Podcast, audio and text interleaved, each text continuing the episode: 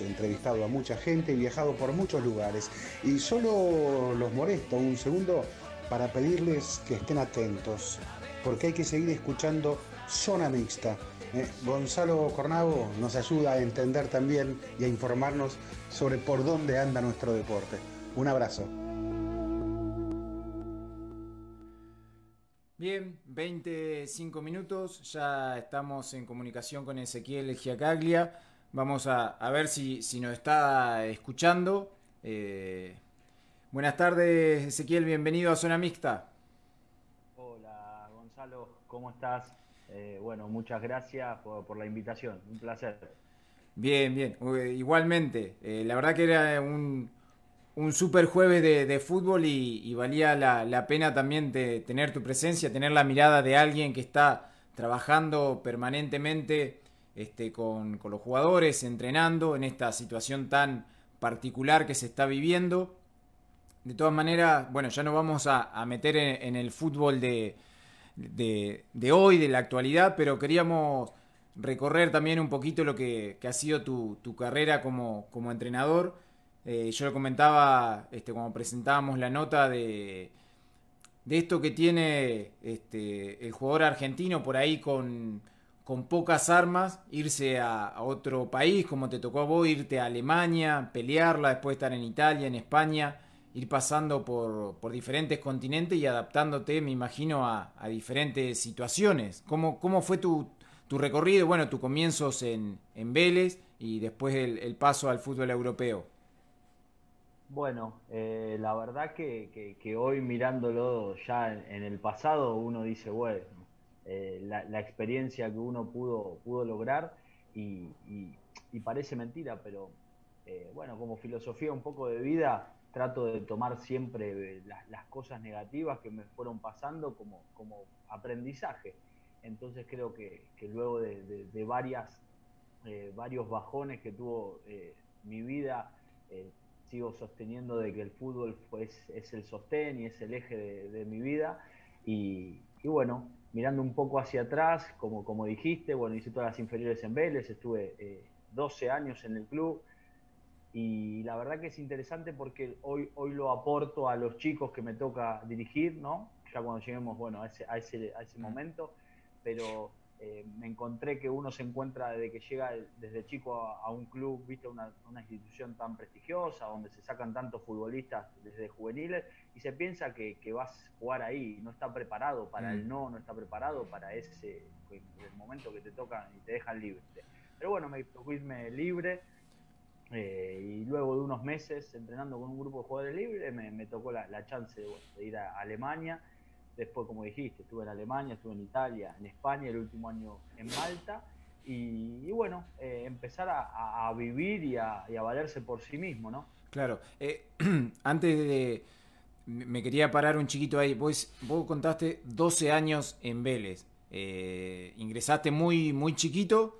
¿Y en, qué momento vos, como decís, empezás a tomar dimensión en el lugar que estás y que decís, bueno, o sea, ya, no sé, llevo seis años acá, seguro llego a primera, o cómo, va trabajando la cabeza de alguien este, tan joven eh, y, ordenando esas emociones, o, fueron pasando los años y vos ni siquiera te dabas cuenta.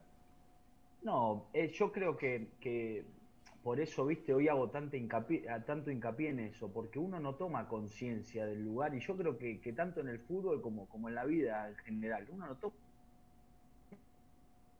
la conciencia del lugar que tiene, uno siempre eh, mira hacia más adelante, ¿viste? Entonces cuando sos chico estás mirando la primera división y, yo no tomaba conciencia, yo sabía que Vélez era una institución eh, que sacaba muchísimos futbolistas juveniles, uno va creciendo, ¿no? Fui, fui aparte, fui viviendo momentos eh, lindos, ¿no? Con los compañeros, mi evolución como futbolista, porque a mí es algo anecdótico que siempre cuento, yo en infantiles no jugué nunca, era suplente, pero estuvimos la categoría 83 de Vélez, que, bueno, que podemos resaltar jugadores como Jonás Gutiérrez, como eh, Ariel Broschi, eh, entre otros.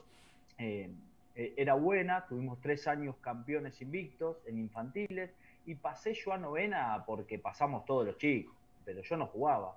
Y en novena exploté como futbolista y viste como proyecto, digamos, de futbolista. Entonces, Y ahí, bueno, empecé a jugar, empecé a ser capitán de la categoría y, bueno, luego un cambio de, coordinación, eh, se fue Pascutini, que, bueno, que yo tengo un recuerdo bárbaro de él porque me acuerdo que me, hacía quedar después de los entrenamientos, porque él me decía, vos hacer el central de Vélez por muchos años en primera, y bueno, y uno, viste, se, se, entusiasmaba. Eh, pero bueno, hubo un cambio de coordinación, se fue él, vino Alberto Fanesi, yo justo eh, sufro una lesión de menisco, me operan, eh, y cuando volví, uno no, volvía a, un buen nivel, pero uno tenía esa tranquilidad de, no, capitán de la categoría, 12 años en el club, ya me había tocado tocar reserva, y, pero se encuentra de que nada, que el fútbol es actualidad, y, bueno, me, tocó irme libre, me dejaron libre, eh, porque bueno, llegaron otros chicos que, quizá veían con más proyección que, lo que era yo. Claro, eh, encima te tocó una época eh, gloriosa de, Vélez, recorrer, como decías, acompañando desde, obviamente, las divisiones juveniles, pero, pero una época muy, muy linda de, Vélez. ¿Tenés recuerdo de haber ido a la cancha, poder ir a la cancha? o, estar ahí cerca del plantel de primera? ¿Ya entrenaban en la villa o en esa época todavía entrenaban en, el club? No, claro, yo agarré eh, justo esa transición, eh, viví las dos etapas, nosotros entrenábamos en el polideportivo, que encima Vélez tenía la, mejor cancha auxiliar de todo el fútbol juvenil de Argentina, que era la auxiliar, esa, viste, pegada a la autopista, hermosa.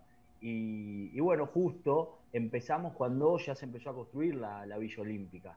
Eh, pero todavía no estaba lo que, lo que soy, eh, esas canchas, esa concentración, pero bueno, yo agarré la época, me acuerdo de que Vélez campeón de América, campeón del mundo con Bianchi, casualmente, bueno, uno de los compañeros míos era el hermano del Turu Flores, eh, bueno, Luis, que, que categoría 83, después, hoy soy muy amigo de él, de Leandro Azad, que es el hijo de Julio Assad, pero que a su vez en ese momento el primo, Omar, era el 9 de, de, Vélez, el turco, ¿no? Y entonces uno lo vivía de cerca porque fue una época bárbara. Y justo después también tuve la suerte que he ido un par de veces que llamaba eh, Marcelo Bielsa, eh, que íbamos a los entrenamientos, iban chicos de juveniles para poner cintas. Me acuerdo, ¿viste? Lo tengo patente eso. Eh, que, no se veía mucho, era todo, viste, era todo más, eh, más sencillo todo lo que era el fútbol, pero, pero bueno, viví esa época, viví esa época de muchísimo aprendizaje, muchísimos amigos que al día de hoy mantengo, y, bueno, la verdad que, que, hoy mirando, como te decía al principio, mirando de lejos, un, un lujo, viste. Claro. Eh, ¿Cómo voy, no, nos contabas medio al pasar? Eh, estuviste entrenando y por ahí apareció esa chance de irte a Alemania.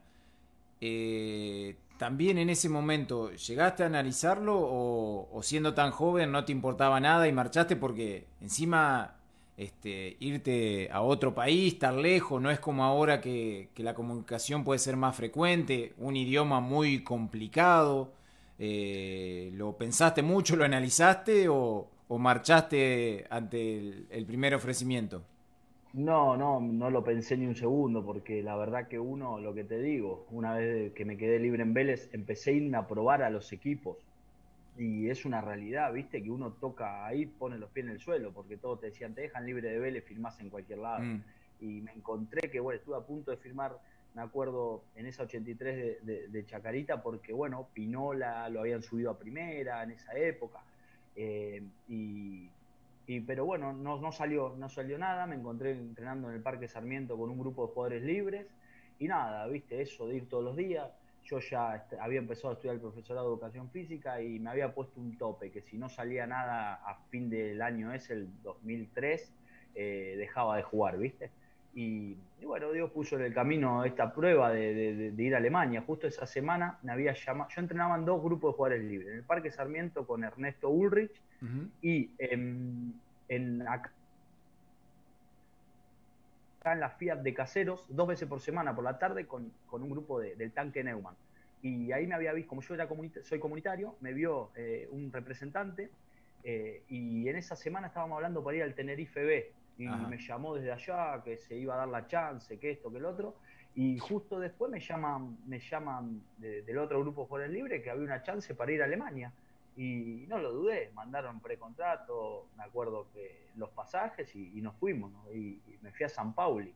Eh, una aventura, ¿no? Una, una, locura, porque uno hoy lo ve, ¿viste? Esa, esa inconsciencia que uno tiene de joven, que, que bueno, pero, pero ahí fue, me empecé a encontrar como, como, como persona, ya empezás a madurar porque tenés que afrontar un montón de cosas, lo que vos decís, ves la diferencia social, ¿no? Y, lo que es el fútbol, todo, y la verdad que, bueno, fue muy enriquecedora toda la, experiencia. Eh, como, como vos contabas, te, fuiste muy, muy joven, eh, y uno por ahí a veces eh, escucha a jugadores súper profesionales que ganan millones y por ahí, bueno, viste, no, que se vuelven o, no se adaptan y, y, por eso no es bueno el rendimiento. Y, como vos contabas, te fuiste muy joven a Alemania y, te tuviste, o sea, no es que no, no me adapté, me vuelvo, o sea, te tuviste que adaptar quizás a la fuerza porque una vez que tomaste la decisión de, de irte tampoco es que después podés volver y, acá tenés la vida resuelta. Claro, porque aparte hay una realidad, quizá cuando nosotros escuchamos a los jugadores de, primer nivel que dicen no me adapto, vuelvo, claro, pero eh, tienen la chance de venir acá al país y seguir jugando o irse a algún país eh, sudamericano, ¿no? Pero, pero ponerle en mi caso, yo, yo era jugador libre, ya me había pasado, yo ya había tenido la experiencia de ir a probar a, equipos en inferior y no haber quedado. Claro. Entonces, eh, eh, yo sabía que si me volvía, y bueno, me esperaba otra cosa. Entonces era adaptarse, era, era sufrir, lo que te digo, viste, en la soledad a muchas veces, que le habrá pasado a mucha gente que, no solo va a jugar al fútbol, sino que va a buscarse un, futuro a otro lado el tener que encerrarte en tu pieza, ¿viste? Y, leer las cartas que, te escribían los viejos, ¿viste? Eh, los amigos, y, empezás a, valorarlo. Entonces, como yo estaba ahí, en Alemania no me fue bien, la realidad es que no era muy, muy, muy, el salto de calidad era muy grande, yo no, estaba jugando, eh, pero bueno, sabía que tenía que quedarme ahí. Así que, así que bueno, ya estaba ahí, ya estaba. Era, era, aparte tenía el convencimiento y la certeza de que quería ser futbolista y bueno, había que pasar esas pruebas. Claro. Eh, vos ahí, eh, digamos, eh, llegaste, el club te, brindó un, lugar donde vivir, lo compartías con alguien, había algún sudamericano, aunque sea para poder charlar. ¿Cómo, cómo, era esa, esa vida? Este, entre esa mezcla que vos decías de nostalgia y melancolía y, el día a día en el que tenías que, lucharla para salir adelante. Sí, estuve, estuve poco. Eh, otra de las cosas, viste, que, cuando viajás a mí me lleva un repre colombiano. Eh, allá teníamos un traductor que estuvo con nosotros un tiempo muy corto, después se fue. Yo viajé con otro chico argentino que cuando llegamos allá, después el chico eh, se tuvo que volver, ¿viste? Porque es más, fuimos allá y nos vieron de nuevo, teníamos un precontrato firmado, pero, pero no. Eh, bueno, se tuvo que volver y nada, tuve relación ahí con un español, con Santos, que venía del Madrid eh, él. casualmente después lo, crucé en España. Y, bueno, nada, nos daba, teníamos un curso, iba, iba un curso de alemán, teníamos un departamento donde este chico es más, cuando se tuvo que volver, este, estuvo tuvimos un tiempo juntos porque después se volvió a Barcelona, también no se quería volver a Argentina, fue una aventura un poco particular. Pero bueno, eh, después yo tenía esta gente que me había llamado para ir al Tenerife, estaba en Italia, habían gerenciado un club y venite para acá, venite para acá, y yo, viste, con esa esa, esa cosa, esa falta de experiencia, hoy mirándolo me hubiese quedado en Alemania, terminando de, adaptarme y, haber podido eh, disfrutar de lo que era el fútbol alemán. Pero bueno, me terminé yendo de un equipo de segunda, que era el San Pauli, me terminé yendo a, Italia, a un equipo de Serie D, ¿no? Por el mismo dinero. Pero bueno, eh, una vez que llegaste ahí, llegué ahí, ya, ya está. Ya lo que quería era, era jugar y tratar de, empezar a, levantar la cabeza. Claro. Y, en esos momentos eh, de cómo era, este, obviamente, la versión que vos por ahí le le vendías a, tus viejos, a tu familia, porque, eh, como decías, por ahí te, encerrabas a, leer las cartas y, quizás si, si vos le contabas o le pintabas la realidad tal cual como era, este, por ahí te, apuraban para volver y vos te, subías al avión. Eh, vos le, ibas contando tal cual lo que sucedía o por ahí le, dibujabas la, cosa para, para, no ser tan, tan doloroso y, y, el contacto este, que no, no genere más, más melancolía. No, no, no le contaba la verdad. La verdad que no, no, no contaba. O yo lo ocultaba, estaba, estaba todo bien, ¿eh? estaba todo como lo habíamos planeado, estaba todo eh, más que nada porque bueno, en mi, en mi situación soy hijo único, eh, mis viejos obviamente que estaban felices de que, de que iba por un sueño, ¿no? Pero, pero sufren sufrieron mucho en estos tantos años que yo estuve, yo estuve afuera, ¿no? entonces nada, uno siempre, siempre filtra la información, así que eh, estaba, estaba todo bien, pero, pero bueno, estábamos buscando una chance mejor, ¿viste? Eh, así que con tal de que ellos no sufran más de lo que, de lo que puede ser eh, que tener a un ser querido tan cercano, ¿viste? Lejos, como, como puede ser un hijo, un hermano, entonces nada, uno, uno usa, usa ese filtro para que ellos estén tranquilos, ¿no? Porque aparte, ya yo 19 años, creo que, que, sos, eh, ya sos responsable de, lo que tenés que afrontar y, si tomaste esa decisión y bueno, si la estás pasando mal, creo que, que necesitas eh, pasarlo solo y no, no, involucrar a más gente. Pero, pero bueno, hoy, hoy se cuenta todo desde otro lugar, ¿no? Y, bueno, sirvió. Claro. Eh, hay un, momento en que, que vos ya te, te acostumbrás, digamos, a a estar lejos, a extrañar, o, esa sensación no, no, se va nunca, o eso va variando de acuerdo a, cómo está tu situación, digamos, futbolística, si jugás, si te va bien? Mira, eh, llega un momento que llega un momento que, ya obviamente siempre se extrañan, ¿no? Los, viejos, los, amigos, los seres queridos se, extrañan mucho y creo que es lo que, lo que más eh, se echa de menos cuando, cuando estás lejos de casa, pero, pero cuando ya después las cosas empiezan a funcionar y ese día a día, viste, con esa ilusión eh, de cada día tratar de estar, eh, dar un paso más hacia el objetivo que uno tiene, uno, uno va, se va distanciando de ese, de ese sentimiento, viste, que, que, siente al, principio. No te, no te voy a mentir que, es duro, ¿no?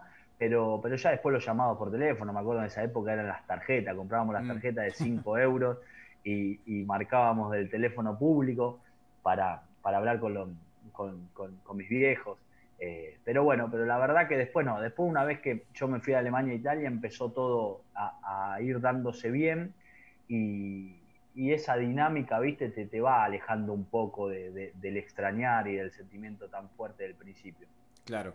Eh, si tuvieses que, elegir un, momento o algunas temporadas eh, donde fue tu, mejor rendimiento, o por ahí no mejor rendimiento, pero donde vos realmente lo, disfrutaste y la pasaste bien, ya sea, bueno, en Alemania, en Italia o en España, ¿qué, qué época eh, tomás y por qué? Bueno, Alemania, como te dije, obviamente me quedó esa, espinita de ver en otro contexto cómo me, hubiese podido ir, ¿no? Eh, o sea, un par de años más tarde, si hubiese vuelto, quizá si hubiese tenido la chance, porque no, no depende de uno, eh, creo que lo hubiese, hubiese estado a la altura.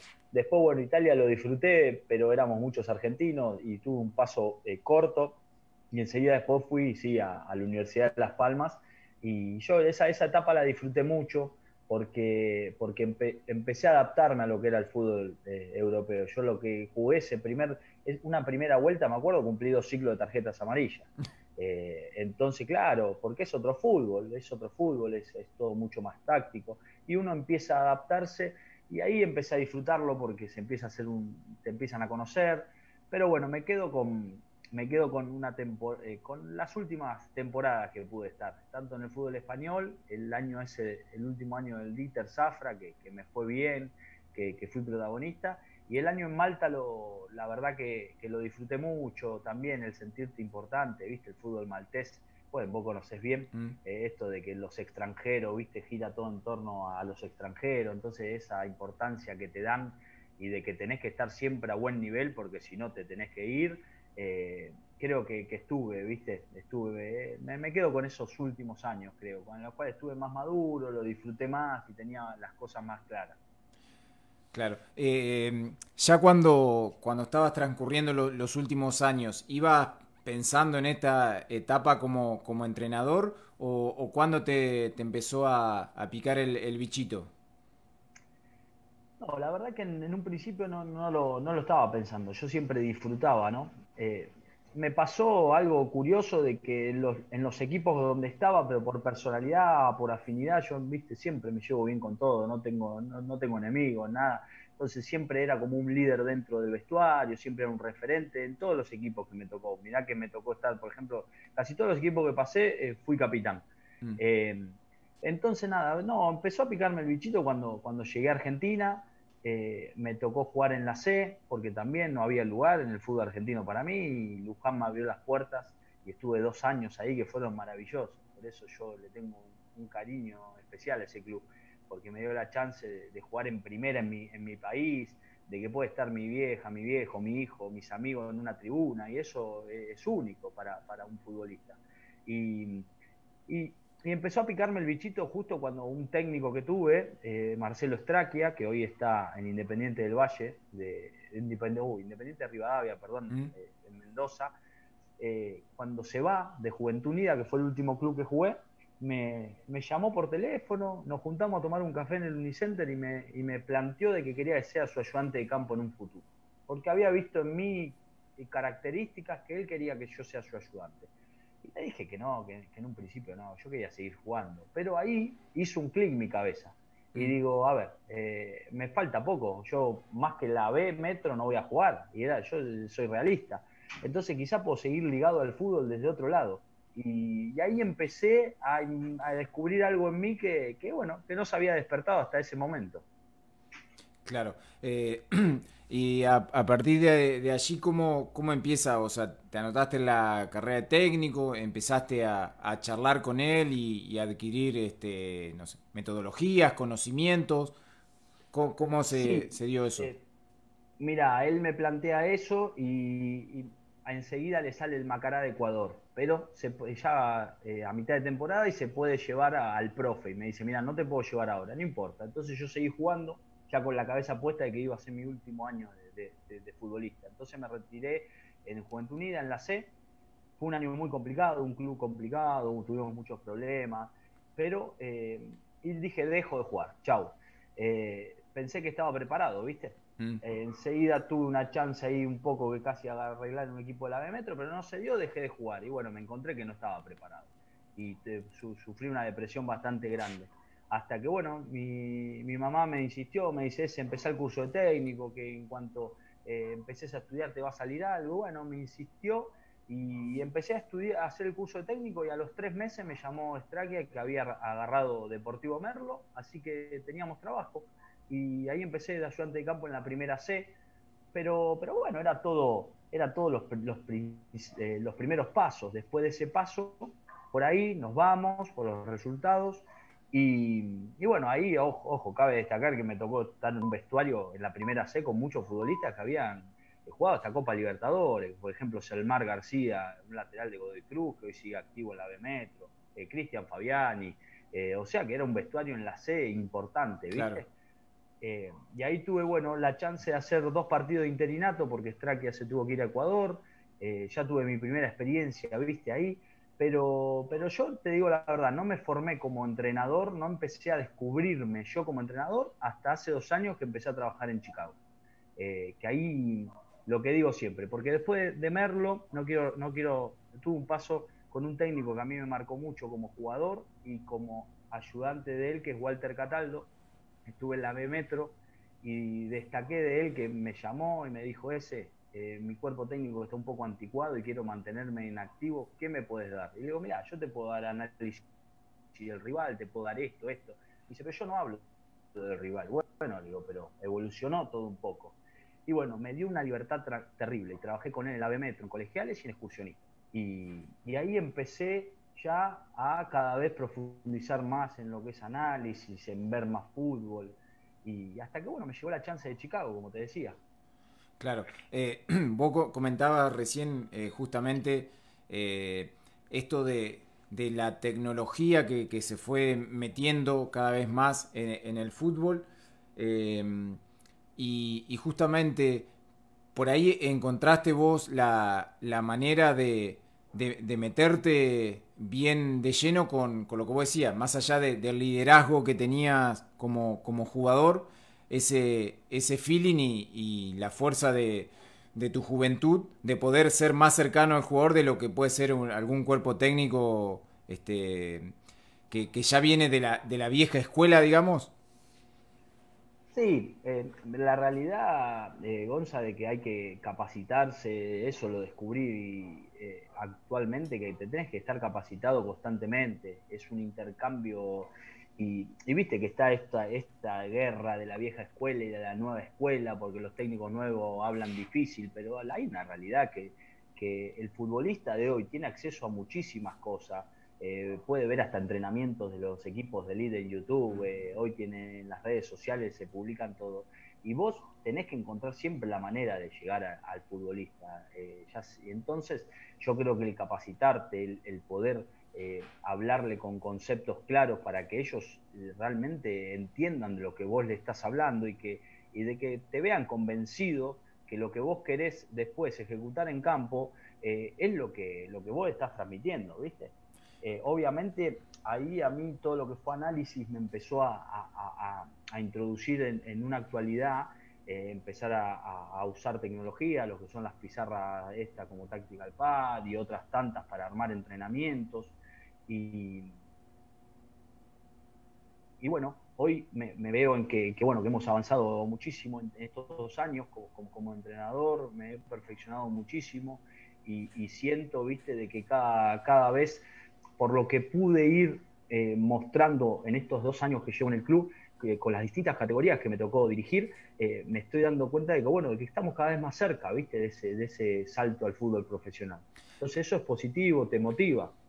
Claro. Eh, en, tu caso trabajás en una institución, o sea, muy popular como es Chicago, pero un club del ascenso donde obviamente los ingresos no son los mismos que un club de primera, todo esto de, la tecnología y todos los elementos que te sirven a vos para, evolucionar como técnico, eh, te los tenés que, digamos, esas herramientas, proveer vos o, con el club charlando, por ahí le, podés eh, hacer entender a los dirigentes que adquiriendo ese equipamiento eh, es una evolución para, para todas las categorías del club.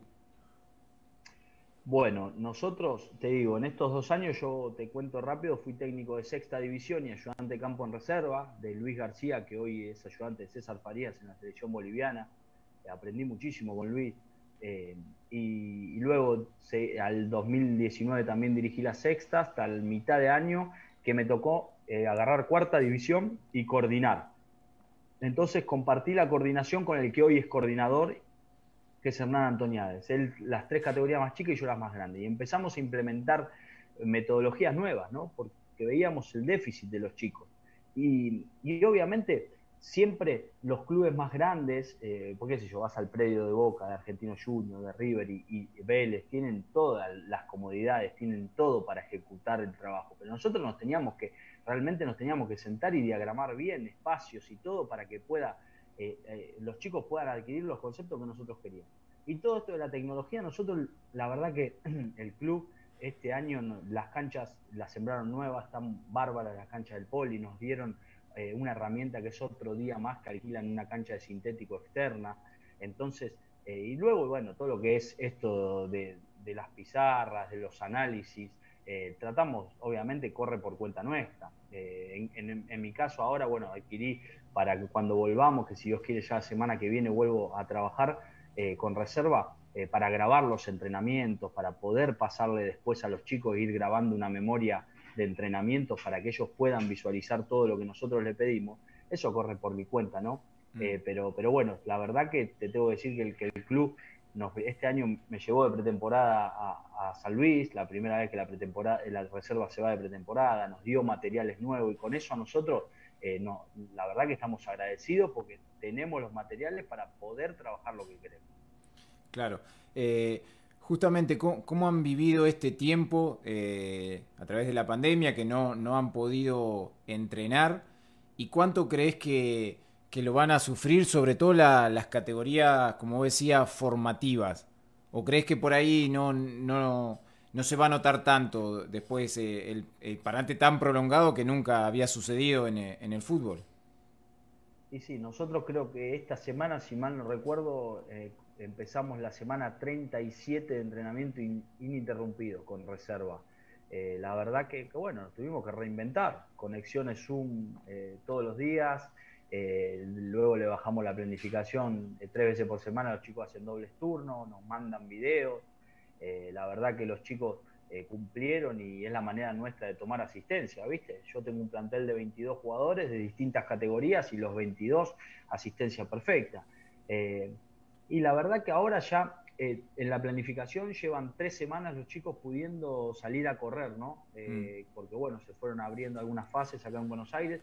Entonces nosotros creemos que de, la forma física y por lo que estuve viendo estos días, que estoy yendo al polideportivo que está entrenando eh, un grupo de, la primera división, si bien la parte física se nota, yo creo que es más la parte técnica, ¿no? La que, la que los chicos van a tener que seguir más en, lo particular que, bueno, el modelo de juego que, habíamos planteado este año para reservas se había logrado casi a la perfección, pero requiere de mucho, de mucho, viste, eh, trabajos técnico-tácticos, mucha técnica individual, pero es una anécdota, la verdad. Si te digo cómo nos vamos a encontrar cuando volvamos, y te estaría mintiendo, pero es un desafío más, viste, para, para, para todos nosotros. Claro. Eh, hace un ratito estábamos eh, participando de, una charla este, del Colo Volkovitsky, que él está este, trabajando en España en las categorías juveniles de básquet, obviamente, y él comentaba, más allá de todo lo que te brinda la, tecnología, como vos lo comentabas, para, trabajar y demás, y de lo que sirvió en esta, en esta pandemia, eh, que con lo que tienen que luchar, sobre todo con los chicos, es con eso, con el, con el tiempo que le dedican a la tecnología y se lo roba por ahí a lo que era antes, vos en el barrio pateando este, una pelota. Eh, te, sucede eso con, los chicos de, por ahí eh, ver que pasan más, tiempo, no sé, con el celular que mirando un partido o quedándose a entrenar después de, de la práctica? Sí, sí, por eso te decía, viste recién, que también hay que aprender a convivir con, con esto, eh, con, los jóvenes de hoy, porque quizás en nuestra época teníamos, vivíamos todo el día con la pelota, íbamos a entrenar, volvíamos, estábamos en casa y salíamos a jugar a la, vereda, o íbamos al club de Babi, y todo eso hoy, la motivación de los chicos fue cambiando.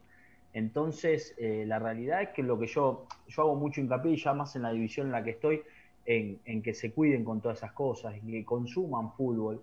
Una de las cosas positivas que pasó ahora eh, en esta cuarentena era que yo, por ejemplo, las charlas técnicas que le, daba, le damos todos los viernes a los chicos, eh, no me no hablaba tanto de, nuestro modelo de juego ni nada, sino mm. empecé, por ejemplo, un viernes eh, tratábamos de lo que era presión tras pérdida. Entonces le, analizábamos cuatro o cinco partidos de elite y mostrábamos y después le mostrábamos a eso cómo lo trabajábamos nosotros en el día a día, para que ellos también vayan eh, en la búsqueda esta, viste que tanto se habla del futbolista inteligente, que ellos vayan adquiriendo esos conceptos para que lo sepan, para que mañana tienen otro técnico y le digan, no, tenés que presionar tras y sepan, o una permuta o una basculación.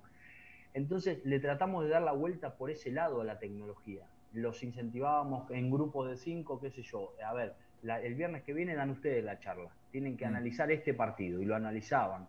Eh, o tienen que le hicimos después grupos y tenían que planificar, planificar una semana de entrenamiento con ejercicios, con los objetivos. Entonces, viste, tratar de mantenerlos ocupados, porque eh, tanto, bueno, Hernán Antoniades, que es el coordinador, como yo, eh, creemos de que el futbolista no es futbolista dos horas, tres horas por día, de que llega al mediodía, a la casa, come y chau. No, los incentivamos a que estudien, los incentivamos a que lean, los incentivamos a otras cosas, porque aparte, como te decía, me pasó a mí eh, en mi vida cuando era futbolista en juveniles, me dejaron libre.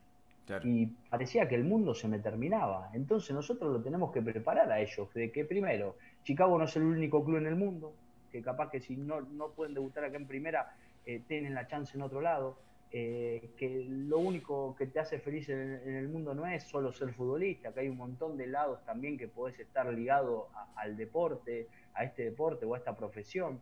Y bueno, tratar de prepararlos para eso, más en la, en, la edad que estoy, que, que, me toca estar con los chicos, ¿viste? Que están a un paso ahí de ser profesionales. Claro. Eh, con la, las urgencias que, que, que suele ver este, en, el, en el fútbol, eh, y me imagino más aún en, ahí en el fútbol del ascenso, eh, allí en, en, Chicago, este, ¿pueden llegar a planificar a largo plazo? ¿Lo, lo hablan con, con, los dirigentes? Esto de, como decía, apostar a formar jugadores que después lleguen a, primera.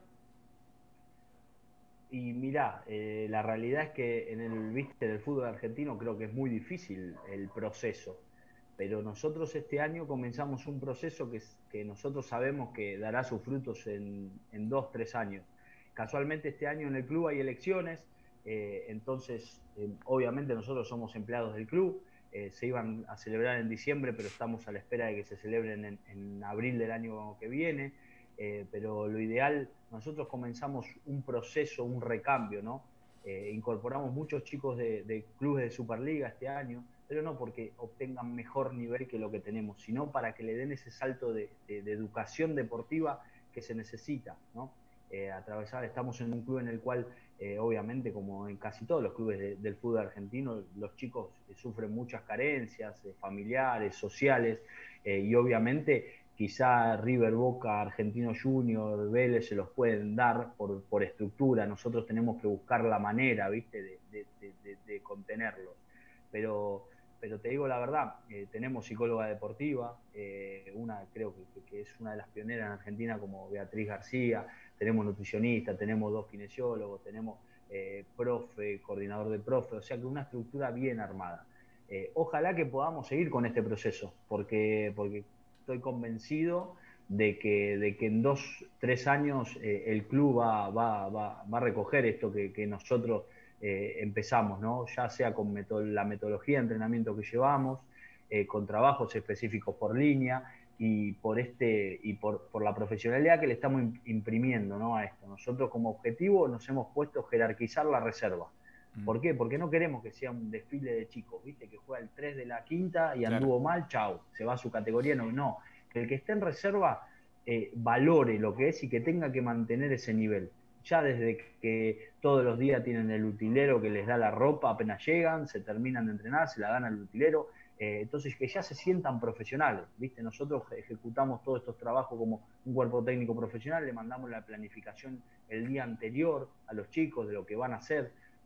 Eh, entonces, bueno, con esas pequeñas cosas que obviamente también van en el crecimiento nuestro como cuerpo técnico, porque nuestro objetivo es ser entrenador profesional. Entonces, eh, estamos en eso y, bueno, ojalá que pueda seguir el proceso, sería interesante. Yo te digo, hace dos años que estoy en el club, eh, creo que no es muy común, eh, pero, pero bueno, ojalá que podamos estar hasta que, hasta que, bueno, obviamente el técnico de reserva también tiene una vida útil en el club. Eh, si en un tiempo no, no podés dirigir primera división, tenés que buscar también tus horizontes, ¿viste? Claro. está, como decíamos al comienzo de la nota, se están jugando los partidos Copa Libertadores. Eh, no sé si pudiste ver a, Racing, eh, de River te, robamos este, ahora un tiempo, pero bueno, este, se había puesto 2 a 1 y, ahora inmediatamente empató San Pablo. ¿Llegaste a, notar eh, en el juego esa diferencia de, tiempo de, trabajo, de venir los equipos argentinos de, un parate de casi seis meses contra, bueno, San Pablo, que estaba en actividad, Nacional de Uruguay, que jugaba frente a Racing también. ¿Llegaste a notarlo o, viste que, eh, había no, no se notaba esa diferencia? Y mirá, vi, a mí me, gusta, me gusta BKC, entonces lo, vi, lo vi el partido de, de, Racing, ¿no? Creo que le faltó en el primer tiempo sobre todo, el segundo tiempo Nacional pero viste, es, es todo, el fútbol es tan, tan dinámico y tan extraño, porque por ejemplo los equipos venezolanos que también estaban en la misma situación que, los equipos argentinos ganaron los dos.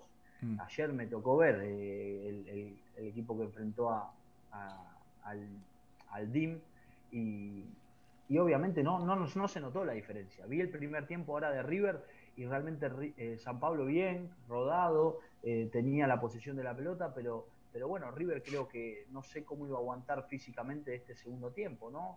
Eh, yo lo que creo es que se puede notar en, la toma de decisiones, ¿por qué? Por la, falta de, de, lo que es el día a día, ¿no? Los entrenamientos con la pelota. Después, físicamente quizás se puede equiparar un poquito, pero te lo vuelvo a decir, viste, el fútbol es tan dinámico que, qué sé yo, eh, Racing el primer tiempo mereció irse con, una ventaja de dos goles y no, no facturó y bueno, después mira, en cinco minutos se te, se te fue el partido. Eh, en un penal en contra, una expulsión y bueno, después se hace todo cuesta arriba, ¿viste? Pero así todo no, no dejó de, querer intentar se notaron estos errores no forzados, ¿viste? En, entrega, más que en entrega de la pelota, más que nada, eh, este equipo como Racing que intenta jugar todo el tiempo, eh, se notaron, se notaba esa falta de timing. En el primer tiempo de River, por ejemplo, Armani dos centros quedó a mitad de camino, en el arquero eso se puede notar. Pero bueno, lo dirás ahora al transcurrir de, de los equipos argentinos en la Copa, ¿viste? Eh, vos nos comentabas, la semana que viene ya van a a poder empezar a, entrenar. Eh, ¿Saben eh, o hay alguna fecha estimativa de, vuelta a la, competencia o, eso dependerá también de, la primera división? No, te digo la verdad, yo creo que está muy complicado lo que es juveniles este año volver. Mm. Eh, reserva, sí, reserva vamos a volver la semana que viene si Dios quiere.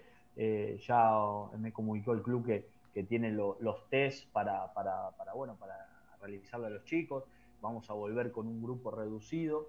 Eh, tenemos la experiencia, por eso estuve yendo también estos días a, ver el entrenamiento de, de, primera división, porque también para seguir los protocolos que ellos siguen.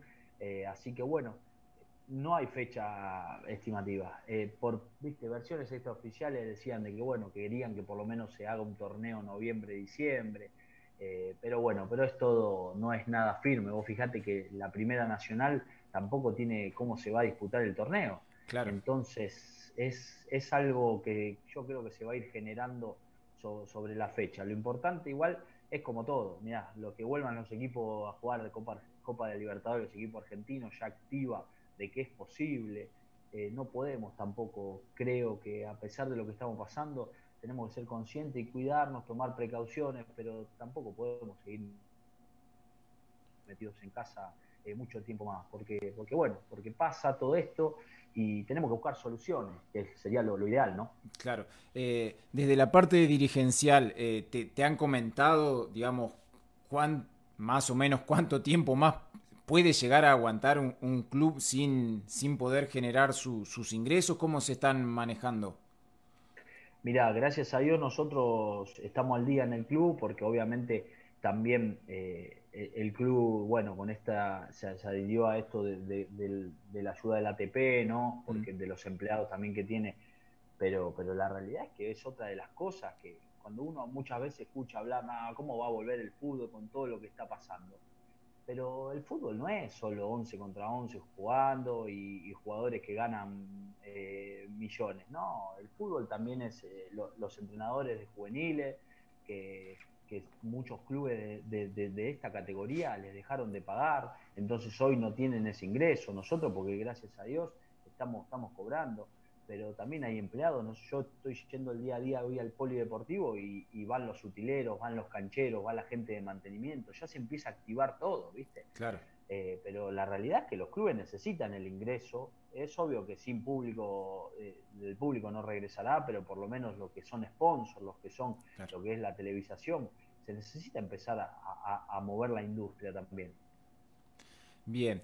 Eh, Ezequiel, ha sido un, placer este, poder compartir esta charla, saber eh, cómo están ustedes también allí en, el día a día, como decíamos, este, en, un club tan, tan popular como es Chicago. Y, lógicamente nosotros también desde acá todo esperando que, se reactive el fútbol y, y como vos decías, por ahí la, no, no pretender que, que las categorías formativas ya estén en, actividad, pero ya que los equipos vuelvan a, tener competencia, va a ir este, haciendo un efecto cascada para que los demás clubes puedan también volver a, practicar y a, y a ponerse en movimiento porque lamentablemente este, no, no queda otra, otra alternativa, ¿no?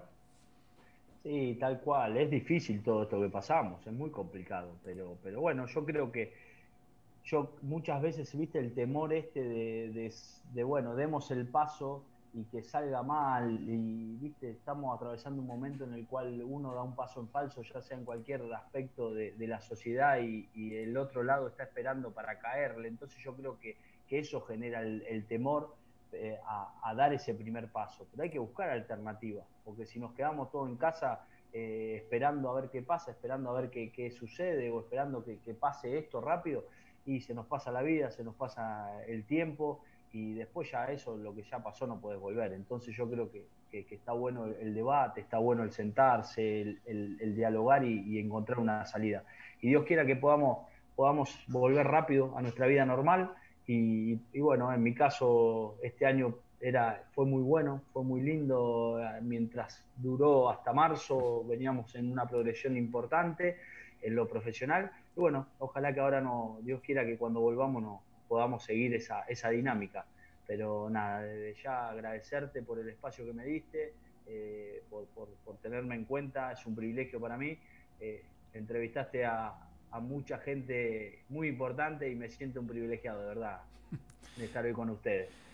Bueno, Ezequiel, muchísimas gracias y ojalá el próximo contacto sea para, para analizar alguna, alguna victoria o por lo menos ya este, en el día a día de, del torneo este, del fútbol del ascenso y, y ojalá, este, como vos decías, lógicamente el fútbol no, no va a volver con, con público inmediatamente, pero este, sobre todo un club tan, tan popular y que tiene tanta, tanta, tanta gente detrás como, como Chicago, volver a, disfrutar de, esos fines de semana del fútbol del ascenso. Un abrazo muy gracias, un abrazo muy grande, muchas gracias por el contacto. Bueno, abrazo a todos, gracias una vez más y bueno, estamos en contacto. Un abrazo grande. Era la palabra de Ezequiel Giacaglia, este, entrenador de la Reserva de Nueva Chicago. Eh, una linda charla con él, recorriendo también este, cómo, cómo es la vida de, del fútbol en, el mundo del ascenso y, también de, los futbolistas que muchas veces este, detrás de un sueño han recorrido un, enorme camino, eh, como nos contaba él, pasó por Alemania, pasó por Italia, por España, eh, y bueno, hoy en nuestro país ya eh, empezando a su recorrido como, como entrenador. Nos vamos a una pausa. River está 2 a 2, como decíamos, frente a San Pablo.